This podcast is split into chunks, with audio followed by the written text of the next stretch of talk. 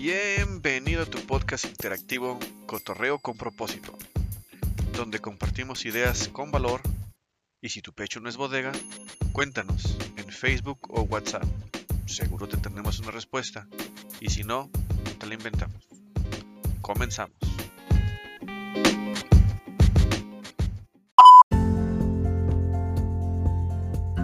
Hola, bienvenidos amigos. Estamos nuevamente en el podcast compartiendo, buscando aprender cosas nuevas, conociendo gente nueva y aparte recordando gente que ya hemos visto y tiene una linda forma de pensar. Y pues como dicen por ahí, lo que, lo, lo que te gusta se repite. Entonces estamos nuevamente con nuestra amiga Nanji. Hola. Hola. Hola, ¿cómo estás Joaquín? ¿Cómo te va? Cuéntame pues aquí andamos nuevamente buscando de qué manera pues compartir más cosas, cotorrear y traer cosas interesantes, locas del internet y pues entrenando la mente, ¿verdad? Porque no solamente el gym, la buena alimentación te sirve. Así es, así es. Y sobre todo, una de las cosas que creo es que es dejar trascendencia, es trascender en el tiempo. Porque hasta donde yo recuerdo, yo quise comenzar este proyecto en el 2006 pero entre una, entre una cosa y otra, entre una cosa y otra, eh, no lo logré. Cuando tuve mi primera hija no lo pude hacer tampoco. En el 2014 estuve más afianzada a quererlo hacer. Y luego, el año pasado, cuando eh, me senté, estuve muy enferma, dije, ahora sí lo voy a hacer porque no sé si puede haber un mañana. Entonces es como dejar trascendencia para que algunas personas reciban ayuda, otras personas simplemente se diviertan, otras personas te conozcan y así. Pues, eso es lo que creo que, que estamos haciendo en este momento. Bueno, es lo que yo trato de hacer en mi podcast.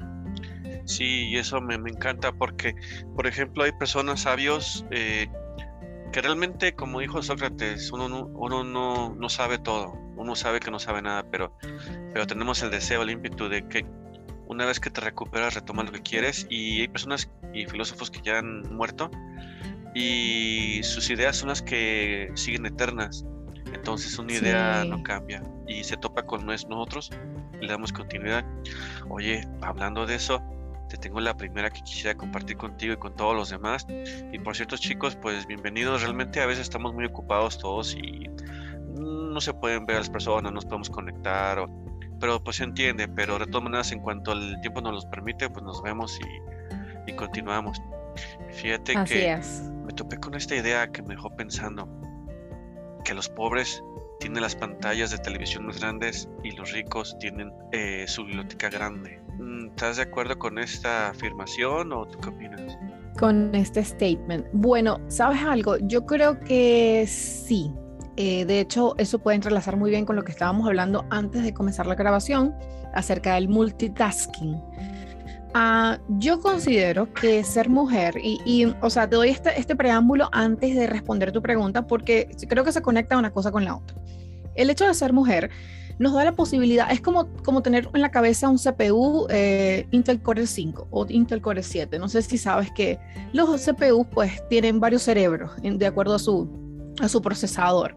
Entonces nosotros podemos procesar muchísimas, muchísimas información, pero en la realidad, tener la habilidad de ser una persona multitasking no nos da la garantía de que seamos especializadas en una sola cosa.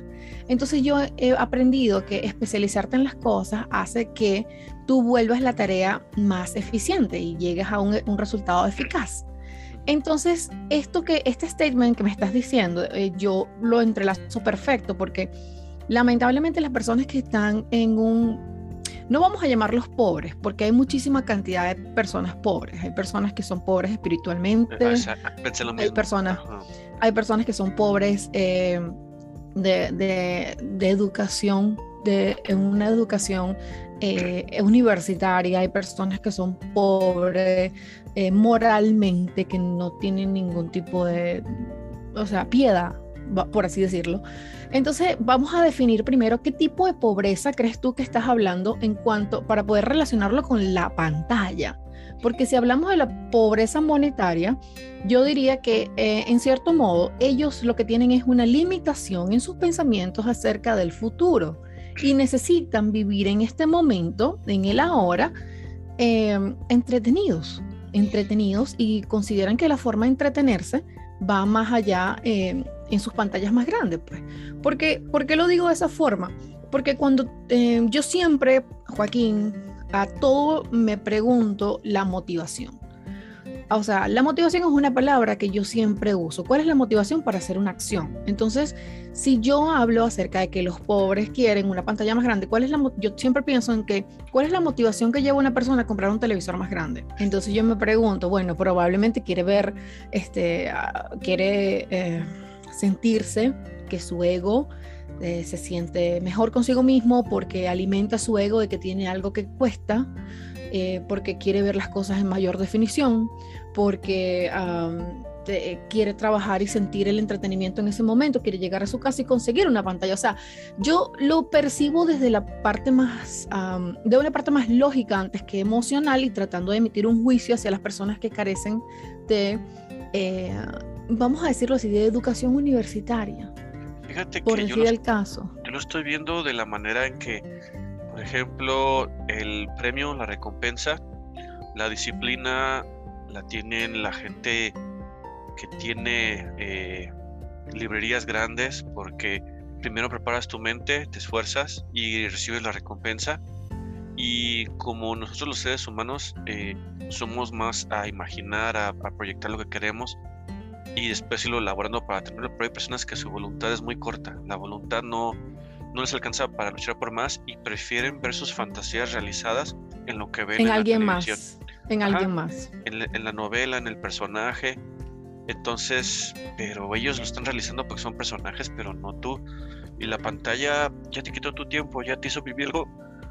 Sí. Realmente tú no lo viviste. Y los que están estudiando y preparando su mente, pues eh, brincan a la acción. Bueno, es que lamentablemente bueno, no sé, no sé si conoces de la cultura japonesa. A mí me encanta la cultura japonesa. Aquí ellos hablan de prepararse, eh, prepararse eh, literariamente te ayuda a tener un mejor porvenir. Hay momentos, Joaquín, donde esto no te ayuda porque he conseguido, he conseguido grandes seres humanos en personas que no no han estudiado y he conseguido terribles seres humanos en personas que son licenciados, doctores, eh, que han creído que estudiar los ha hecho mejores yo lo que, eh, o sea, te apoyo en tu idea, lo que acabas de decir, de verdad que piensan que, pero yo lo veo más que todo en el entretenimiento antes de que ver sus propios, sus propios sueños, sus propias, eh, sus propias eh, alegrías, sus propias ganas de vivir.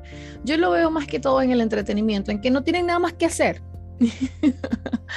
que no tiene nada más que hacer. Y, bueno, y está genial porque por, eh, por los momentos ahorita um, yo tengo solo un televisor de 32 pulgadas, súper chiquito, y varias personas me han dicho esa acotación, que por qué no me he comprado uno grande. Y yo ahorita me pongo a pensar, es verdad, porque yo no lo he hecho, tienes toda la razón. Y es que también yo de, de, de, vuelta pienso que he estado haciendo tantas cosas que realmente me queda muy poco tiempo para ver televisión. Sí, dicen por ahí que eh, duerme, duerme poco y haz mucho, porque el día que te mueras tendrás la eternidad para dormir. Sí, exacto. Y es por eso es que decidimos hacer este podcast, ¿verdad? Para trascender, para trascender en el tiempo, para trascender en las cosas que hacemos y que para que alguien nos recuerde y nos vea una vez ya no estemos en la tierra. Y saborear más esta vida, porque la vida es el sabor que le pongas el día de hoy y mantener lo que es este, la felicidad activa. Oye, fíjate que está otro punto. Eh, la ansiedad de las personas, porque somos personas ansiosas porque tenemos el apego y en cuanto el apego llega, empiezas a pensar que llegar a obtener eso, objeto o persona o situación, va a ser feliz, pero la ansiedad, ¿cómo se activa? ¿Cómo, ¿Tú cómo sientes ansiedad? ¿Qué es lo primero que sientes? ¿Cómo siento ansiedad? Hmm, bueno, desarrollemos el tema de la ansiedad. Ya Te vienen las personas que tienen mucho eh, visión, deseo hacia un futuro, algo que quieren que suceda en el futuro, pero lo quieren ya. Bueno, lo que pasa es que podemos ver la ansiedad, Joaquín, desde el punto de vista físico y desde el punto de vista emocional. O sea, son dos cosas bastante Eh, desde el punto de vista físico, hay personas que sufren de ansiedad sin ni siquiera darse cuenta que lo están sufriendo, porque yo tengo un caso de una persona que es cerca, que le dices, cálmate, cálmate, hace siempre así, y no se están dando cuenta que físicamente este, su cerebro, uh, nosotros tenemos en el cerebro dos, um, ¿sabes? Tenemos el sistema nervioso eh, excitado y el sistema nervioso obviamente no excitado. El sistema nervioso excitado, cuando él está muy excitado, él está preparado para huir, correr, pegar, golpear, eh, ir a la pelea, ¿no? Entonces en ese momento cuando ese sistema nervioso está muy excitado, la ansiedad se muestra involuntariamente. Por lo menos en, el, en el punto de vista emocional, cuando estamos ya tomando decisiones y cuando estamos en en, una situación específica donde las cosas no están saliendo como tú lo, quieres. Entonces, ese es, otra, ese es otro tipo de ansiedad. Es como, es como perder el control de la situación y comienzas a dar algunos signos de estoy perdiendo el control. En mi caso, yo me muerdo las uñas. Cuando yo estoy muy ansiosa, que he perdido el control emocionalmente de mi, propia, de mi propio cuerpo, de mi propio estado, empiezo a morderme las uñas, así. Y cuando yo me reconozco que ya estoy así, es cuando digo, hey, esto me está llevando a un límite, este es el límite, este es el límite, calma, vamos a, tomar calma, que nada va a pasar de aquí, o sea, del piso yo no me voy a caer. Eso es lo que yo siempre digo, más del piso de abajo yo no me voy a caer, no hay más abajo después del piso. Así que vamos a ponerle calma a esto. ¿Y, ¿Y qué lo activa? O sea, pueden ser muchísimas cosas, pueden ser eh, cosas sencillas como que no he terminado una actividad, como que tengo una agenda de cosas allí escritas y, no he logrado terminar el 80% de mi planificación, ya estoy ansiosa, como que, eh, como que está nevando mucho y no puedo hacer ciertas cosas o porque el camino está muy difícil.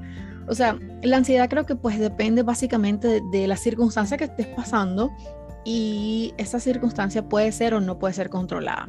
Pero por supuesto... Exacto. que en todos los factores que tú dices, y realmente recuerdo que la vez pasada eh, tú tienes un toque humorístico en las ciertos comentarios, y ahorita me acordé de ti porque cuando dijiste de que el cuerpo se está preparando para correr, para huir, me acordé del clásico cuando éramos niños, de que ya sabemos que nuestro padre nos, o madre nos va a regañar, entonces empieza el miedo y la ansiedad a lo que va a pasar de con qué me va a pegar, con la mano, con no sé, con algo. Claro, empiezan los niños a correr y a temblar y meterse debajo de la escalera. Eso es cierto. Bueno, ¿sabes algo? Algo muy divertido. yo creo que es perder el control básicamente, ¿no? Pero porque yo no, yo no sufro de miedos, no soy una persona que sufre de, de miedos, de my deepest fears, como le dicen aquí, mis miedos más, más, más grandes. Eh, son grandes y feos, o sea, son que si se me pierden mis hijas, cosas así que, pero así que tenga miedo, no tengo, eh, trato de, controlar el miedo, de mantenerme siempre en un nivel donde el miedo no me venza, porque en el momento en que el sistema nervioso central controla tu vida, eh, el sistema nervioso central excitado, lo controla todo, las decisiones que vas a tomar no son las más acertadas, porque vas a tomar decisiones en función de huir, correr y golpear, huir, correr y pelear. Entonces, eh, en ese momento, pues lo mejor es estar siempre en un equilibrio y tratar de ver las cosas desde el punto de vista, desde un punto de vista más sereno, más tranquilo, más calmado. Mm. Pasar a la acción, porque hay personas que se quedan quietas, quietas porque no saben, quietas porque no preguntan. Claro. Y entre más quieto te estás, el miedo se descontrola y yo siempre lo he dicho, los, las emociones como el miedo son este, como los caballos que van llevando una carroza, un, objeto, pero tú eres el amo que tienes que educarlos para que se muevan hacia donde vas y el miedo no es malo, el miedo es bueno porque te enseña hacia dónde tienes que moverte para sobrevivir. Mm. No sé, el miedo, el miedo yo, no sé, nosotros no somos amigos, no me gusta, no me gusta sentir. Es que mira, es que tú puedes sentir terror en cualquier circunstancia. Por ejemplo, yo que soy mamá, eh, yo le tenía mucho miedo a, desde que me mudé a este país, eh, yo no estoy con mi mamá, no estoy con mi familia, no estoy con nadie, tenía miedo tener un bebé chiquito. Y recuerdo que una vez fui a un curso y en el curso me dijeron, este, Nanji, mira, no tienes que tratar de calmarte porque todo se lo vas a transferir al bebé y el bebé va a sentir tus miedos, tus ansiedades, tus tus paranoias y él no se va a calmar. Entonces, una vez yo le di una medicina a mi bebé y mi bebé casi se ahoga. En, esa, en, ese, en ese momento recordé las palabras de esta persona y yo tuve la, valentía y la fortaleza de respirar profundo y hacer los pasos a seguir para poder salir de esa situación. Y lo recuerdo con claridad porque una amiga pasó por una situación parecida y, y entró en desesperación, este, hasta se montó en el carro, fue y llevó el bebé al hospital y cuando el bebé iba llegando al hospital estaba morado, estaba ya en un momento donde le faltaba oxígeno a su cerebro y fue un, desmadre. y discúlpame la palabra, fue un desastre porque porque simplemente porque su mamá no tuvo la calma, tuvo el miedo de perder al bebé y la ansiedad la llevó a tomar unas decisiones que no eran las más acertadas. Luego de ese episodio, este, comencé a vivir en la calma. Y, y, por supuesto, a partir del año pasado, cuando me pasó toda esta circunstancia de salud, más, mucho más, mucho más. Vivir entre en el equilibrio te, te, da como consecuencia tomar mejores decisiones. no, sí, la verdad, y, y, realmente solamente la voluntad, el deseo de, te ayuda a vencer esto, porque nadie nace sabiendo algunas cosas y la ansiedad pues se vence con el miedo. Realmente yo las emociones las empiezo a ver como algo positivo, porque así como el, miedo te ayuda a no atravesarte la calle porque sabes que te pueden atropellar, si no tuvieras miedo, pues te atraviesas y ya, ya ahí te quedaste. Y bueno, fíjate que algo ligado a esto es la siguiente idea. El cerebro, cerebro, completa la información. Dependiendo lo que tú tienes en tu mente, por ejemplo, lo de tu amiga, de que el niño ya se estaba poniendo morado y, y, mm. se empezó a sentir acorralada, su mente estaba con quizás con imágenes catastróficas de se me va a morir, no voy a obtener la ayuda, ¿qué voy a hacer? Entonces, dependiendo lo que estuvo en su mente, le ayudó a completar lo siguiente, ah, pues habla por teléfono a alguien, eh, pide ayuda y si tu mente no está preparada, híjole, este, el cerebro como no tiene información con lo que ya tiene anteriormente, lo llena. Ahí va un fulano. Aquí en México decimos fulano, en vez de decir un tipo, decimos fulano. No sé si tú dices esa palabra. Ah, ya también. Sí. Sí. Y, entonces tú dices, tiene cara de ladrón, se me hace que debe ser ladrón. Pero realmente pues nunca lo fue, simplemente la persona no se sabe arreglar, pero nuestro cerebro como desconoce que esa persona a completa. Sí, yo lo que creo, Joaquín, yo creo que básicamente no es nuestro cerebro como tal. Yo pienso que son nuestras experiencias, es todo lo que hemos codificado en el tiempo, todo lo que hemos codificado y lo que hemos aprendido de nuestra experiencia de vida. O sea, de lo que está dentro habla nuestra boca. O sea, de lo que hemos vivido aquí es cómo nos expresamos, cómo criticamos a alguien más, cómo, cómo vemos que esa persona es un ladrón o no es un ladrón. O sea, cómo llevamos una conversación. Porque obviamente es las experiencias que tenemos dentro. Yo siempre he dicho, cuando ves a alguien hablando mal de otra persona, la persona que está hablando mal no está diciendo lo malo de la otra persona, sino lo malo que está en él. Eh, o sea, es un poquito complicado, pero siempre he pensado de que cuídate de, de las aguas mansas porque de las, de las alborotadas me cuido yo. Em, porque todo lo que está en el cerebro de esa persona, todo lo que está, ella está haciendo un, un, juicio de valores en función a lo que ella tiene adentro.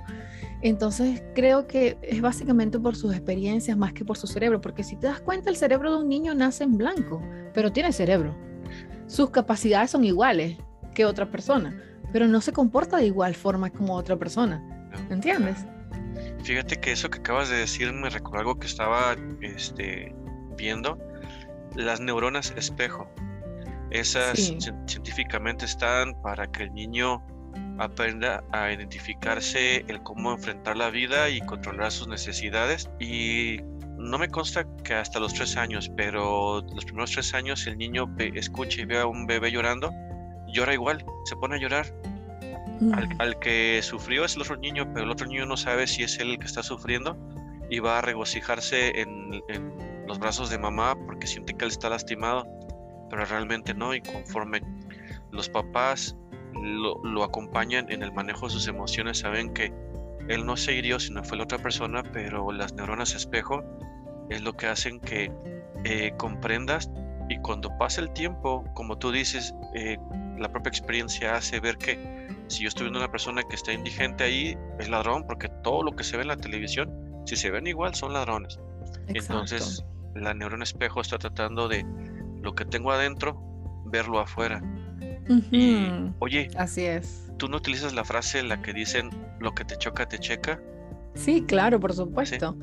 Pero no la uso de esa forma, obviamente. Eh, eh, me checa no es una palabra, la uso en inglés, pero no la uso en español. Pero es totalmente cierto. De hecho, eso es una de las cosas que yo siempre he visto en los homofóbicos. Y disculpa que nos, nos, vamos, nos vayamos a otro tema pero no sé cómo estás tú en ese tema, pero yo siempre me he dado, o sea, me he dado cuenta realmente que las personas homofóbicas es porque algo dentro de ellos está haciendo, saludando, ¡eh! Y no se atreven ellos a, ¿sabes? Como a internalizar o a ver o a, experimentar o qué es lo que está pasando en mí, porque yo odio tanto eso. Porque he conocido varias personas, varios casos de eh, una persona que eh, desterró a su, a su propio hijo porque el, hijo había dicho que pues quería, eh, que era gay entonces eso fue un odio, un rencor, un odio, una, eso fue una, eso fue terrible. Entonces yo me preguntaba, pero ¿por qué, por qué él toma esa, esa determinación de sentir tanto odio y tanta rabia sabiendo que esas cosas están dentro de él, o sea, está, está emanando todo lo que está dentro de él. Y me pareció muy curioso y lo fui investigando y seguí investigando y me di cuenta que todos los casos de, de, así, de homofobia tienen que ver con los propios miedos que tiene esa persona o los propios rechazos dentro de ellos mismos a esa, al espejo que tienen enfrente. Podría ser, eh, podría ser neuronas espejo, como dices tú.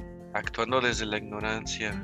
Actuando, mm, no sé si desde la ignorancia, Joaquín, porque Em, por lo menos el caso de la persona que te estoy comentando, em, luego, luego, after, uh, después del tiempo me enteré que había sido una persona em, que había sufrido una violencia sexual cuando estaba chico por parte de otro hombre. Entonces, yo creo que hablaba no desde la, desde la ignorancia, sino desde el dolor, la rabia, el resentimiento que tenía dentro. ¿Entiendes? fíjate que eh, leyendo y checando, viendo, este, cuando se comprende se perdona. Cuando te informas, perdonas, entiendes y, como la idea anterior de que el cerebro completa la información, te llenas de información y, y comprendes y perdonas. Cuando realmente lo que importa es que la persona se conduzca para ser feliz y estar feliz. Sí. El padre no estaba feliz por su pasado y el hijo no estaba feliz por, el presente. Por el presente, exactamente. Exactamente. Entonces allí es donde nosotros nos coordinamos y empezamos a hablar desde nuestra infelicidad a alguien más y comenzamos a arruinar la vida de la gente. Oye, fíjate que también se liga con la siguiente idea de valor. ¿Qué hacer con las expectativas hacia una persona? El padre tenía expectativas hacia el hijo de que fuera hombrecito y el hijo tiene expectativas de aceptación. No, no que fuera hombrecito. Sí, él es hombre, sino que le gustaron las mujeres. Bueno, okay. acá en mi país así decimos que seas hombrecito, que te gusten las mujeres, que seas en el estereotipo que siempre se está viendo en todos lados, pero eso ya tiene siglos atrás. Bueno, porque fíjate que aquí en esta las expectativas no son buenas cuando no las exteriorizas ni le haces ver el por qué lo que deseas. Te, sigamos usando si quieres el ejemplo del, padre hacia el hijo, decirle quiero esto de ti a ti por esto. Y el hijo le, le diría yo no puedo hacer eso por esto y por lo otro. El punto medio entre los dos es el objetivo de la vida es ser feliz con lo que te guste hacer y ser. Entonces, si, si tú como padre ves que el hijo es feliz así, no se hace daño, ya la logró. Eso es. Sí, exactamente. Pero eso es algo muy complicado de, aceptar, porque cuando tienes un hijo que crees que el proyecto es tuyo hasta el final y resulta que no, el proyecto es tuyo hasta, hasta que esa persona tiene conciencia. Una vez que tiene la conciencia de tomar sus propias decisiones, las cosas cambian y tienes que irte preparando mentalmente para eso. Es por eso que yo también emprendí el proyecto del podcast, porque yo quería que mis hijas entendieran que su mamá era un ser humano eh, independiente, que pensaba independiente a ser mamá. O sea, ser mamá, yo creo que se ha romantizado la maternidad. Y yo sé que es duro lo que voy a decir, pero no todas las mamás son unas mamás felices, porque se tienen que entregar tanto a levantar un proyecto de hijos, que se deja de un lado ser mujer, se deja de un lado ser profesional, se deja de un lado seguir y perseguir los sueños, tener una pareja, exacto, se deja de lado tener pareja en el caso de las madres solteras, porque tienes que cuidar de alguien más. Y, y en ese caso, eh, por eso a mí no me gustan las expectativas. Yo soy blanco o negro, no tengo expectativas, no me gustan las expectativas. Pero tú haces algo muy lindo, te haces responsable, las comunicas. Yo quiero hacer esto, hago esto. Claro, exacto. no ah, esperas que lo demás caiga, que te adivinen los pensamientos, ¿no?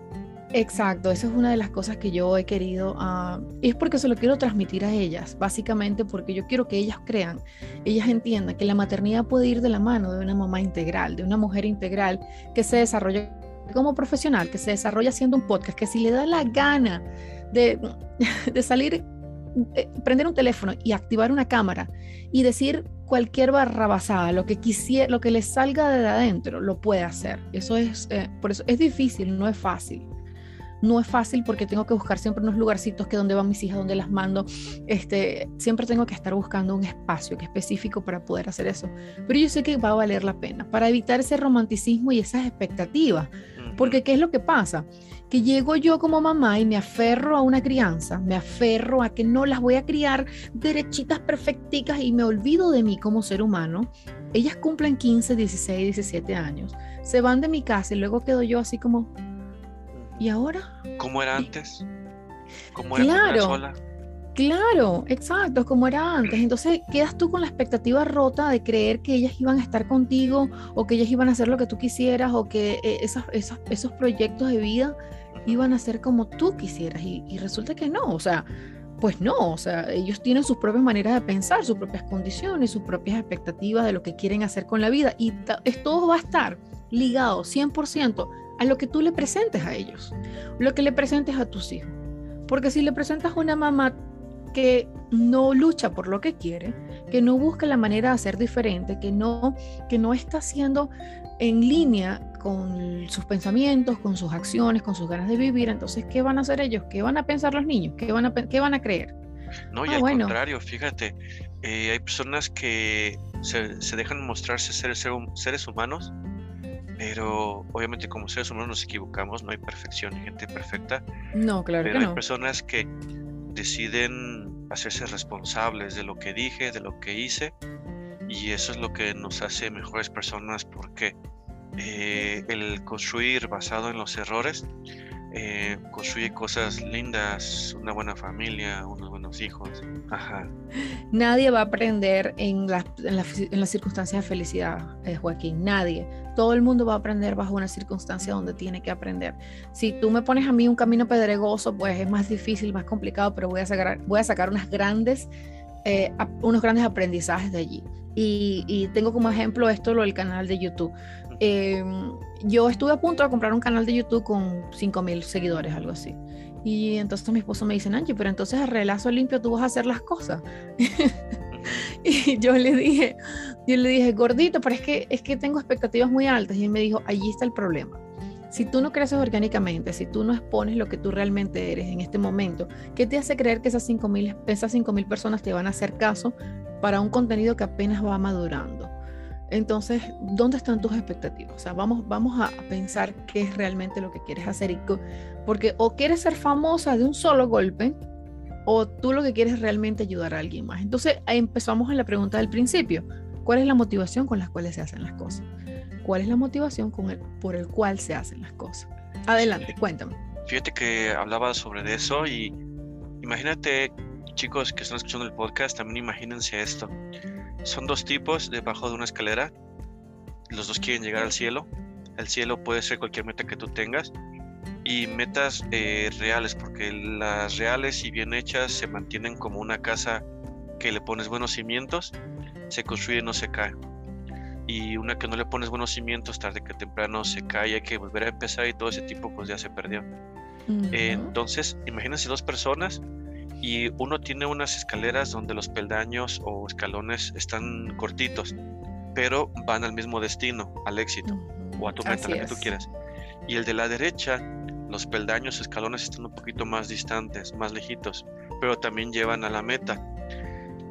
Todo depende de la fuerza de voluntad, pero el que va a llegar más rápido, a mi punto de vista, Nanji, es el que tiene peldaños más cortitos porque sobre la marcha los va tomando, afianzando y sigue motivado. Que la otra persona del lado derecho, como los tiene muy largos, porque eh, tiene que invertirle más tiempo, se puede llegar a desanimar y quizás no los alcance y nunca saber qué tan cerca estuvo de, la meta o, Total, total. Yo lo digo, eh, yo siempre, esa analogía la he pensado con pequeños pasos y grandes pasos.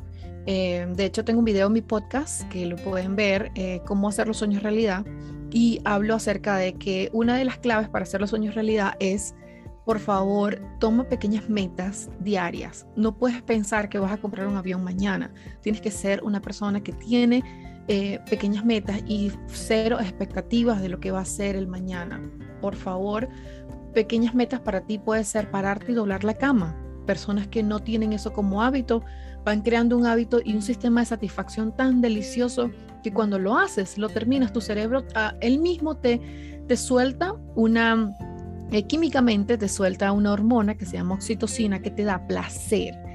Y esto es, un poquito, y ese es un poquitito, pero ¿qué es lo que pasa? Que una vez que tú has logrado eso, esa, esa sensación de placer a través de la oxitocina por haber terminado algo, vas a seguir y vas a avanzar por algo más. Entonces haces una agenda pequeña donde hoy doble la cama, hoy, mm, no sé, limpié mi ropa o me cepillé los dientes o, fui al trabajo o pude por lo menos estar concentrada en mi caso, porque o vuelvo al caso, tengo dos niñas pequeñas.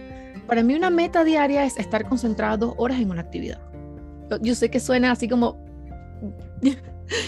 Quizás para otras personas es tonta, pero para mí es importante porque dos horas concentrada en una actividad teniendo dos niñas pequeñas es un reto bastante grande ir sintiendo ese golpe de oxitocina en tu cerebro para que te lleve a otro step, a otro paso más grande. Yo también voto por eso la oxitocina, porque fíjate que la dopamina, que es la otra hormona de la felicidad, esa no es buena porque siempre te está llevando a buscar más, rápidamente la solución. Más, exacto, más, más, quieres más. Ajá, y esa es la que hace y provoca las adicciones. Exacto. En donde, por ejemplo, donde están haciendo comunicación eh, en tu cerebro. Entre las neuronas. Ajá. Entonces eh, pides más y entonces la cantidad de dopamina tiene que ser más fuerte y más fuerte. Exacto. En cambio, la oxitocina de la que tú dices, esa se crea con los logros, con los abrazos, con abrazar a tu perrito. sí, este, así es. Y te dura mucho más. Oye, entonces este podcast también contiene de cosas interesantes que hace la, la gente que encontramos en internet. ¿Sabías que en el año de 1920, en lo que es Inglaterra y Irlanda, había una actividad, una profesión? Profesión, yo no puedo creer que haya sido profesión, pero se llama eh, knocker up. Knocker up. Y decía. Y Golpear la gente. Ajá, knocker, knocker up como golpear a la gente. Una persona que se la pasa golpeando gente. Y yo dije, ¿qué onda? O sea, ¿las golpea para qué o qué? Pues resulta que en 1920 todavía no se creaba un buen reloj despertador. Y entonces imagínate a los tipos ahí. ¿Qué pasó por tu mente? De que no, no sé, no, no, no pasó nada. Estaba esperando que tú me comentaras porque. Pues aquí te va.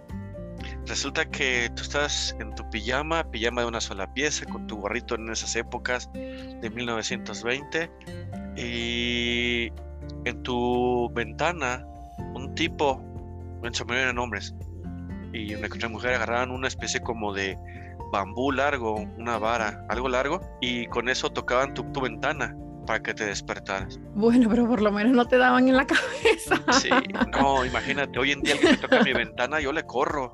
O, como mi, vecino dice, saco la pistola de que, oye, ¿qué onda? Porque estás tocando mi ventana, pero yo le corro de que, oye, pues, ¿qué es eso? y otros, pues, usaban cerbatanas para aventar algo como por medio de un popote y ya te despertaban. Pero tú crees que existió esa profesión? Claro, es que no, no, es que está genial. O sea, eh, y somos una generación, somos unas personas, somos unos seres humanos de evolución y definitivamente tenemos que buscar la, tenemos que buscar la armonía y tenemos que seguir avanzando. Yo creo que esto no, no hay, no hay paradero, Joaquín. Yo creo que hay que seguir avanzando y que ese tipo de profesión exista. Mira, eso, eso y mucho más. O sea, es súper cómico, pero bueno, me parece interesante.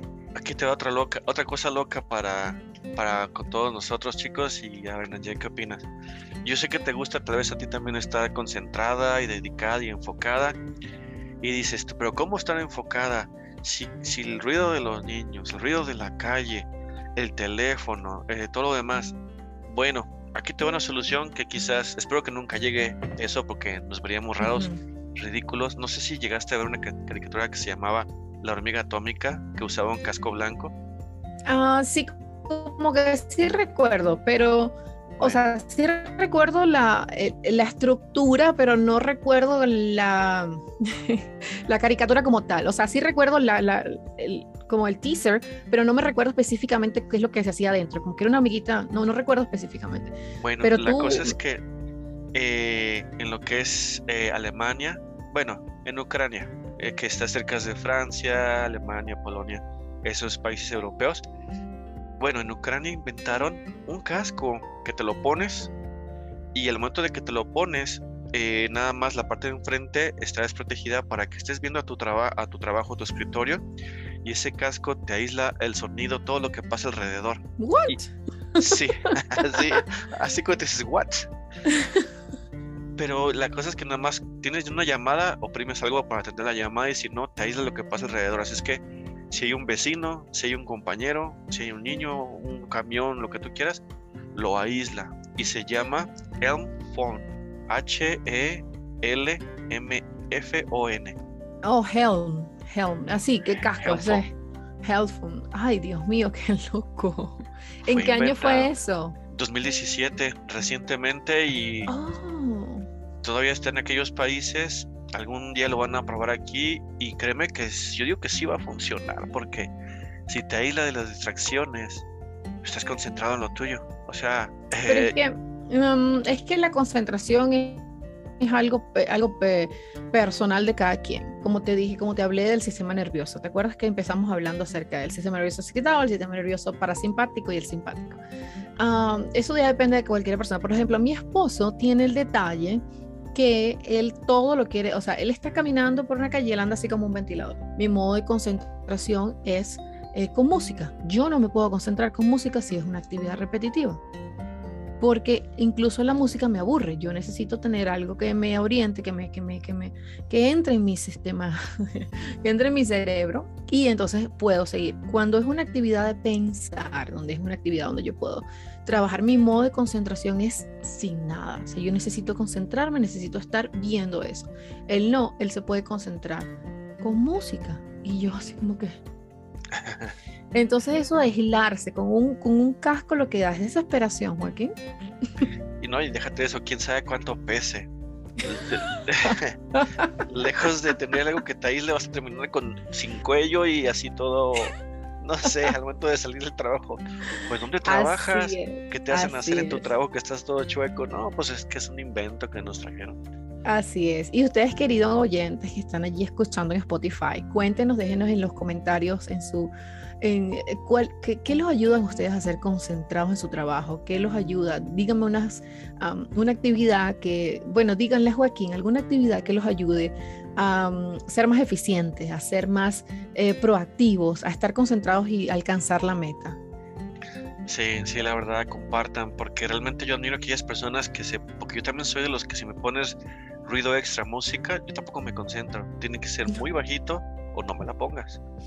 Exactamente. No me concentro. No. Te iba a decir, bueno, nada, que eh, estoy muy agradecida por, por ah, eh, tener este momento contigo, porque de verdad que lo hemos planeado bastante entre una cosa y otra, entre que yo tengo un momento, una locura de vida, mis hijas, mis, mis actividades y tú también en tu trabajo y en tus, y en tus en tus cosas, pues estoy muy agradecida de compartir contigo, de estar en tu podcast, de poder conversar, de poder eh, nutrir a otras personas, que es básicamente la razón por la cual eh, tenemos un medio de difusión, por la cual decidimos abrir un podcast. Pues, bueno chicos, pues aquí terminando el podcast porque ya saben que todos nosotros estamos llenos de actividades y yo quiero pues respetar aquí la oportunidad que me dio Nanji de eh, regalarme algo porque ella me dio un regalo muy bonito que quizás no se ha dado cuenta ella es el tiempo, su tiempo, porque nuestro mayor tesoro no es el dinero.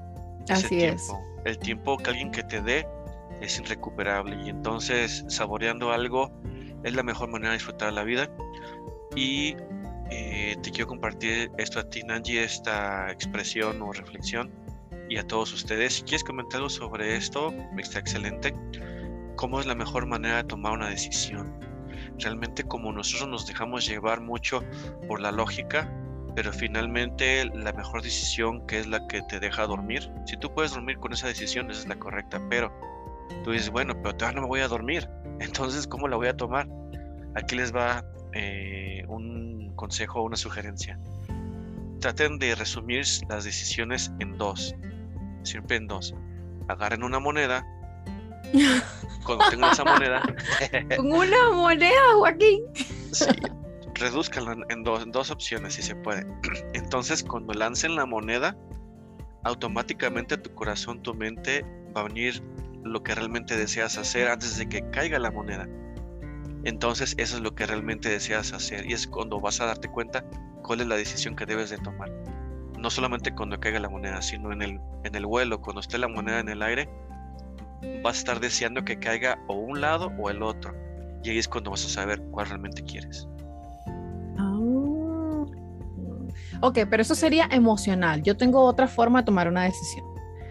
yo, yo, yo, eh, bueno, he, aprendido en el tiempo y además con el esposo que tengo que es metodista y pragmático, creo que lo mejor sería poner una pizarra y, eh, como tú dijiste, eso sí, reducir las, las, opciones a dos, grupo número uno, grupo número dos, por supuesto que te ayuda a tomar, eh, a, poder tomar características de cada una de las opciones y poner cada una en una balanza, pros y contras. O sea, contras de esta decisión contras de esta decisión, pro de esta decisión y pro de esta decisión. Y por supuesto la que pese más, definitivamente, aunque no te guste, es la que debes de tomar, porque a pesar de que tú dices que, que te deje dormir y toda esa cosa, claro, también depende de la decisión, ¿no? Pero eh, no puedes eh, simplemente, no, me voy a ir, vamos a hacer un ejemplo, un simple ejemplo. Voy a dejar mi trabajo porque no soporto a mi jefe ¿Tomo la decisión sí o no? Entonces vas a poner en una pizarra. Eh, puntos positivos de mi trabajo. Si me gusta, me voy a quedar. Puntos positivos de quedarme, puntos negativos de quedarme. Puntos negativos de irme, puntos positivos de irme. Entonces, me haría feliz en ese momento, emocionalmente hablando, irme, porque obviamente ya no soporto al jefe. Pero siendo sincero, Joaquín, económicamente sería la decisión más estable. Eh, financieramente cómo se vería afectada tu vida. Entonces es allí donde esos puntos eh, no tienen nada que ver con el sentimentalismo o, tienen, con tus emociones. Entonces tú deberías de tener el carácter de poder lidiar con todas esas situaciones y poder decir, en este momento eh, no tengo la capacidad de cambiarme, pero eh, probablemente dentro de tres meses. Entonces voy a tomar una decisión en el medio. No me voy a ir todavía, pero voy a ir trabajando en función a que dentro de tres meses, cuando la marea de la rabia haya bajado, porque no podemos ir por la vida tomando decisiones emocionales, Joaquín. ¿Entiendes?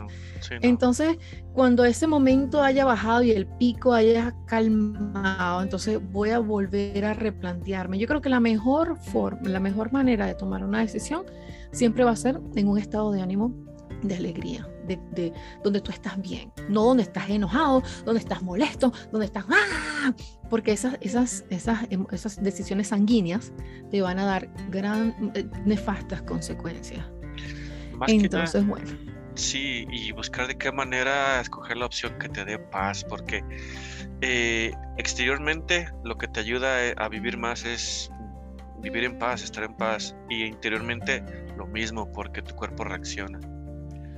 Y pues bueno, Claro. entonces pues eh, chicos, quiero dar las gracias que han estado hasta el último rato de este podcast y si ustedes ya están listos para despegar y mandar a la chingada a su trabajo, toman la decisión que les dé más paz para que vámonos de esto que no nos gusta. No. Entonces, No, no, Dani. no, pero es que la paz, la- eh, es que la paz va, la paz la puedes, la puedes, la puedes em, mejorar, la puedes mantener, la puedes, es algo que está en ti, más de que alguien más te dé paz o te quite paz. Yo creo que es algo que está en ti que puedes ir estudiando. con una, Pero con bueno, una eso- educada. Un día vamos a hacer un podcast eh, solo acerca de la paz y vas a ver que le vamos a dar duro a eso. Sí, y espero que los que sientan incomodidad, qué bueno que la sientan, porque eso los va a impulsar a buscar la comodidad. Y pues Otras bueno, alternativas. sí, sí, porque siempre las debe de haber.